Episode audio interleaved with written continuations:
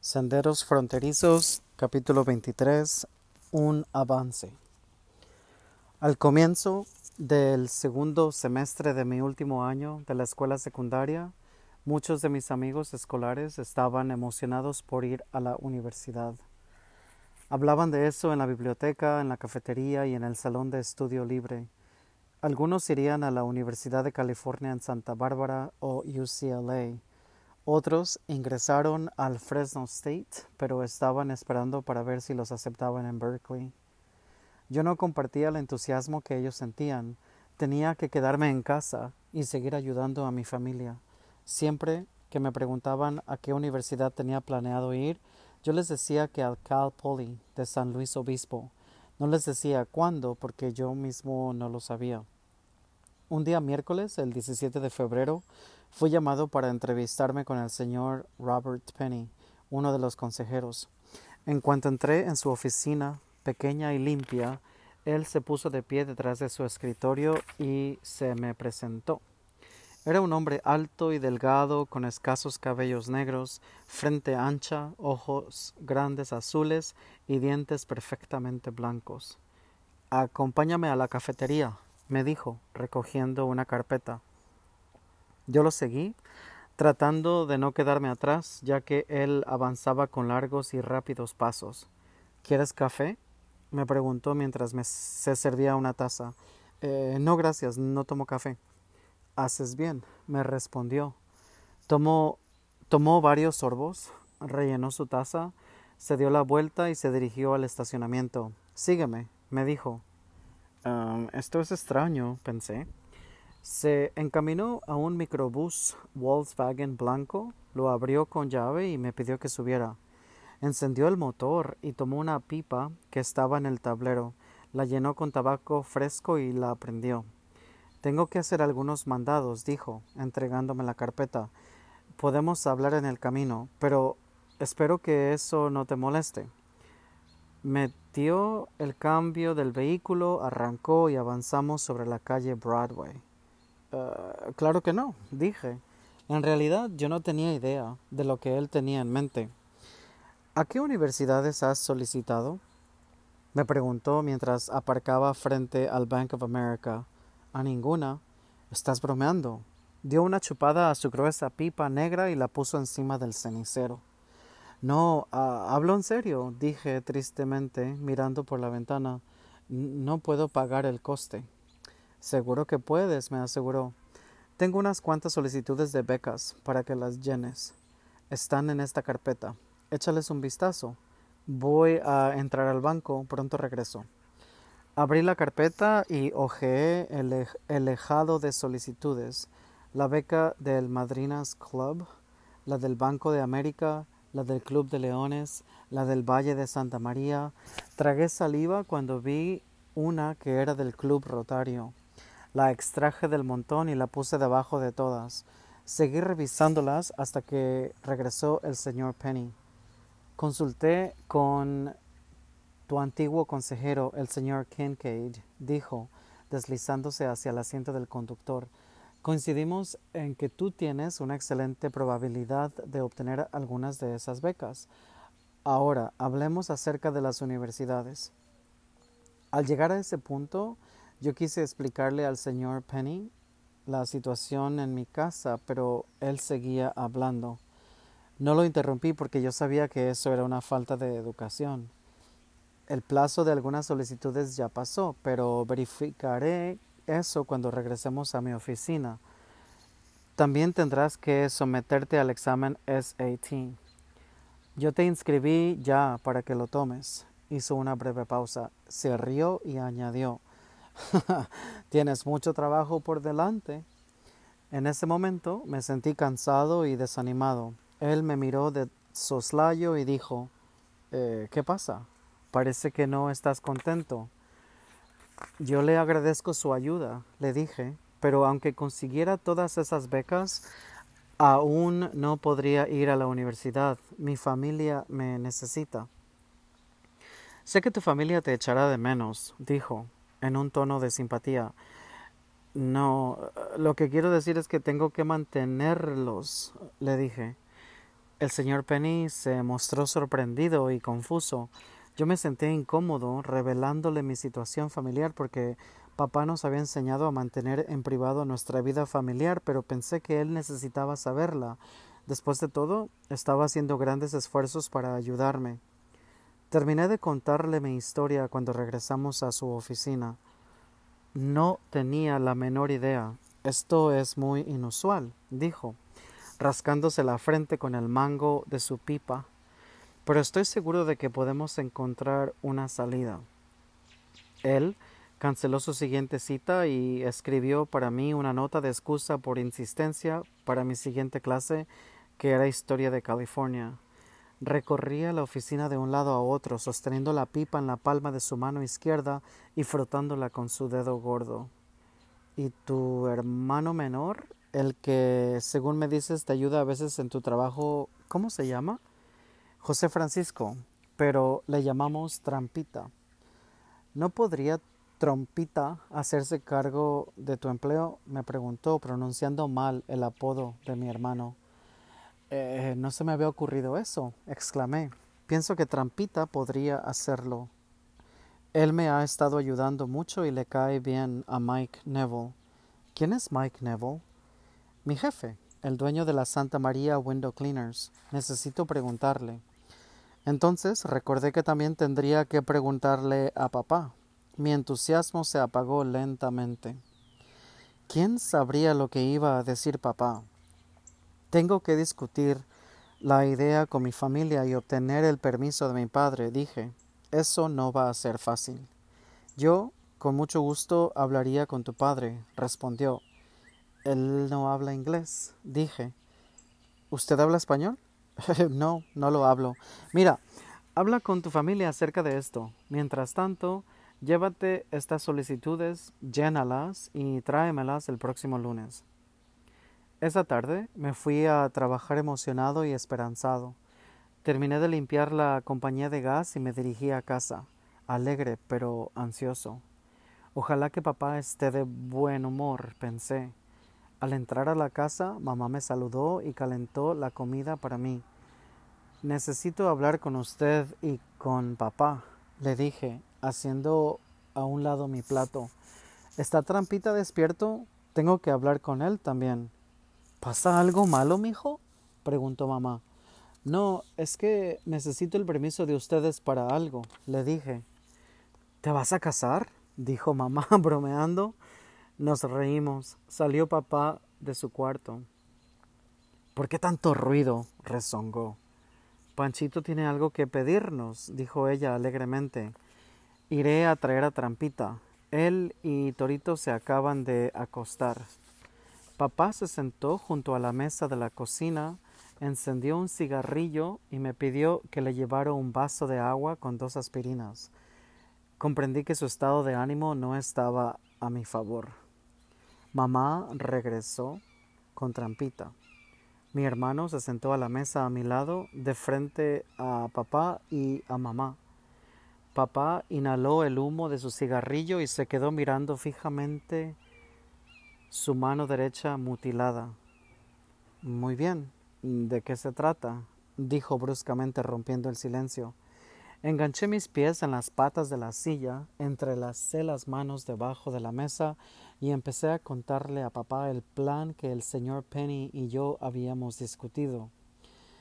Yo evitaba los ojos de papá mientras hablaba y me concentraba en la sonrisa de mamá. Cuando terminé, papá rezongó. Hay que pensarlo. Se mordió el labio inferior e hizo su cuerpo hacia un lado, alejándose de mí. Yo puedo hacerlo, dijo Trampita con orgullo. Es una oportunidad maravillosa, dijo mamá. ¿Qué no oyeron? gritó papá. Dije que tenemos que pensarlo. La sangre se me subió a la cabeza, mis nudillos se pusieron blancos y me dolían, al igual que la mandíbula. La ira se apoderó de mí y no pude resistirme. ¿Pensar en qué? exclamé con fuerza. Es mi única oportunidad. ¿Tu oportunidad? vociferó papá. Su mirada me penetraba. Su labio inferior sangraba mientras él lo mordía. Es tu oportunidad de callarte. Eres un malcriado. ¿Acaso en la escuela no te enseñaron a respetar? ¿Ah? Trampita se disculpó y corrió a refugiarse a su cuarto. Mamá me indicó que me detuviera, pero yo no pude. Es mi única oportunidad, repetí, tratando de contener las lágrimas. Papá hizo una mueca de dolor al ponerse de pie. Su cara estaba blanca, como la de un fantasma. Cállate la boca, Pancho, o te la hago pedazos, dijo, temblando. Por favor, viejo, dijo mamá acercándosele. Tú no te metas en esto, gritó, empujándola hacia un lado. Levantó la mano amenazando con golpearla. No lo haga, déjela en paz, grité instintivamente. Mi ira se convirtió en miedo. Papá se volteó y me abofeteó a un lado de la cara con el dorso de su mano derecha. Yo estaba aturdido. Sentía como si mi cara estuviera ardiendo. Deténgase por el amor de Dios, clamó mamá, dirigiéndose a papá. Papá me echó una mirada dolorida, se fue cojeando a su cuarto y cerró la puerta. Yo apoyé mi cabeza sobre la mesa y lloré. Mamá se sentó junto a mí y puso su brazo alrededor de mis hombros. ¿Estás bien, Panchito? Yo asentí con la cabeza. ¿Por qué él no puede entender? dije, limpiando las lágrimas y la mocosa nariz con las mangas de mi camisa. Él sí entiende, mijo, pero no quiere perderte a ti también. Las lágrimas corrían por sus mejillas. Tu papá quiere que la familia se mantenga unida. Él no quiere que sus hijos se vayan. Primero se fue Roberto cuando se casó. Ahora, si tú vas a la universidad, te marcharás también. Eso le duele. Le duele también no poder mantener a la familia. Su sueño de ganar y de ahorrar suficiente dinero y eventualmente regresar a México con todos nosotros se ha esfumado. Creo que no entiendo. Perdón, creo que entiendo, mamá, pero yo quiero realizar mi propio sueño. Sé lo que quieres decir, mijo, dijo ella, acariciando el dorso de mi cabeza. Ten fe en Dios. Le hablaré a tu papá mañana, cuando se sienta mejor. Recuerda que él no dijo que no. Esa es una muy buena señal. Ahora sal afuera a tomar un poco de aire fresco y luego te acuestas. Necesitas descansar. Salí de la casa y contemplé las estrellas. Sentía un dolor en el pecho. Esa noche no dormí, y tampoco mamá. La estuve oyendo rezar durante un largo rato. La mamá del viernes, la mamá, oyó, la mañana, perdón, la mañana del viernes tuve muchas dificultades para levantarme de la cama. Me sentía cansado y deprimido. No desayuné y me fui a trabajar en un estado de aturdimiento. El golpecito seco de las máquinas telegráficas en Western Union parecía remoto. Asistí a una clase tras otra, sin pensar, sin prestar atención a nada de lo que se dijera o se debatiera. Después de clases me fui a la biblioteca pública, pero no pude concentrarme en mis tareas. Pensaba en la noche anterior y deseaba que nunca hubiera ocurrido. Di una caminata alrededor de los jardines de la biblioteca, tratando de determinar lo que debía hacer. Pensaba en papá y me sentía culpable.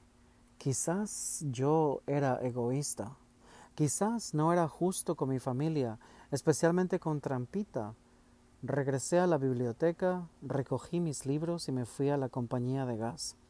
Mientras quitaba el polvo y barría los pisos, seguía pensando en lo cansado y aburrido que estaba de trabajar en la Santa María Window Cleaners día tras día. No quería seguir haciendo eso por el resto de mi vida.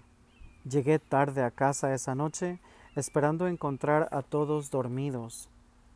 Para mi sorpresa, mamá estaba sentada en las, gradas del frente, esperándome. Apenas me había bajado del carro cuando ella se me acercó corriendo y me abrazó. Mi hijo, te tengo buenas noticias, dijo emocionada. Tu papá ha dado su aprobación. ¿De veras? exclamé. ¿Dónde está papá? En su cuarto, dormido.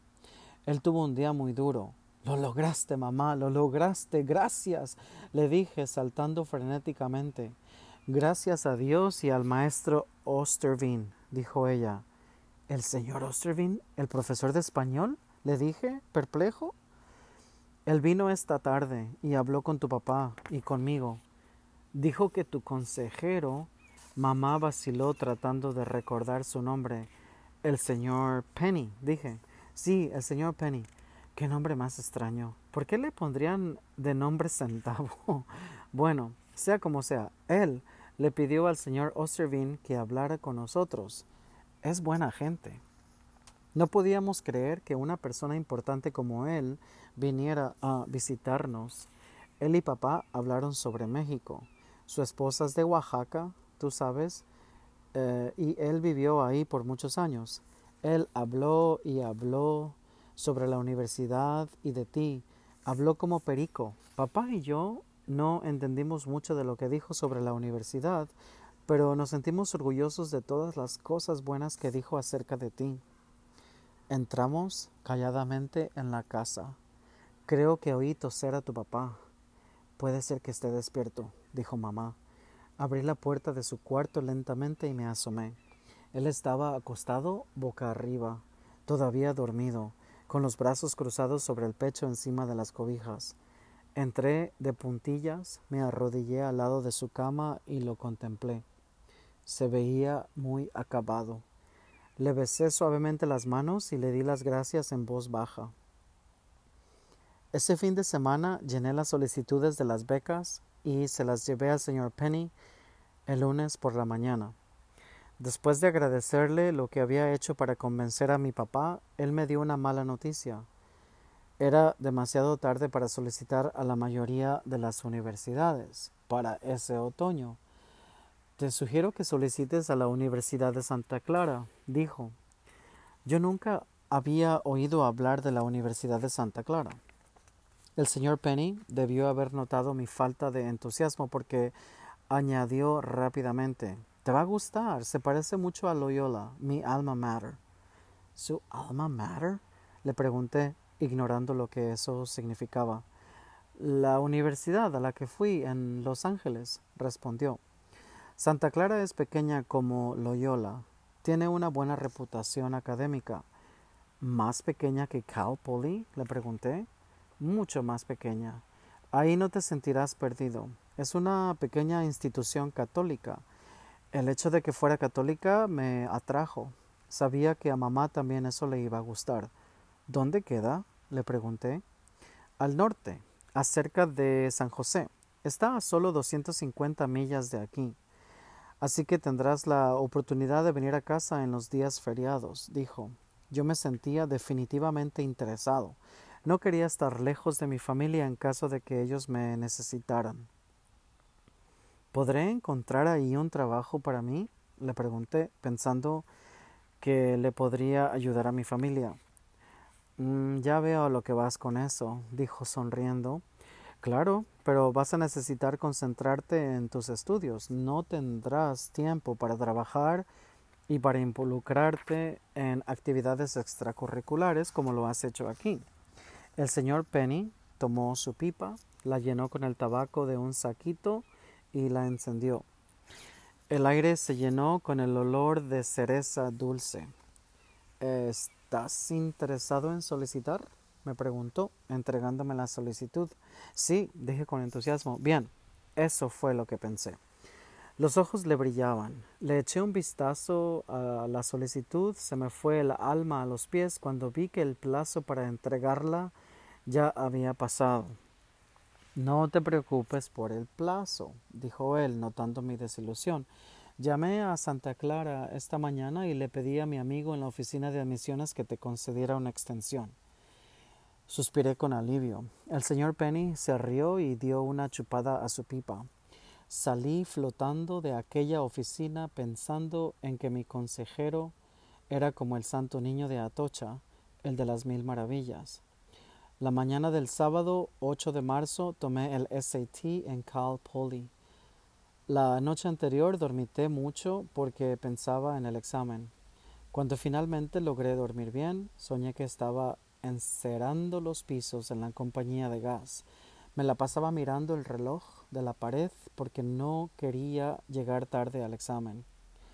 Cuando llegó la hora de irme, no pude moverme. Mis pies estaban pegados al piso.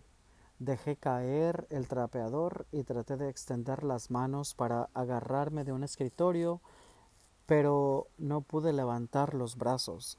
Sentía que me pesaban como plomo. Miré por la ventana y vi a papá piscando fresas. Le grité pidiendo ayuda, pero él no pudo oírme. Me, me, me desperté empapado en sudor. Mi corazón latía rápidamente. No pude volver a dormir, así que me levanté y me fui a la Western Union. Después que terminé de limpiarla, me apresuré a llegar a Cal Poly y tomar el examen. El examen constaba de tres partes, dos de inglés y una de matemáticas. Habría preferido que fuera una de inglés y dos de matemáticas, pero la suerte no estaba a mi favor. Cuando supe que mis puntuaciones combinadas estaban un poco debajo de 900, habiendo salido mejor en matemáticas que en inglés, me sentí defraudado, pero sentí después alivio cuando el señor Penny me dijo que mis resultados eran mejores que los que él había esperado.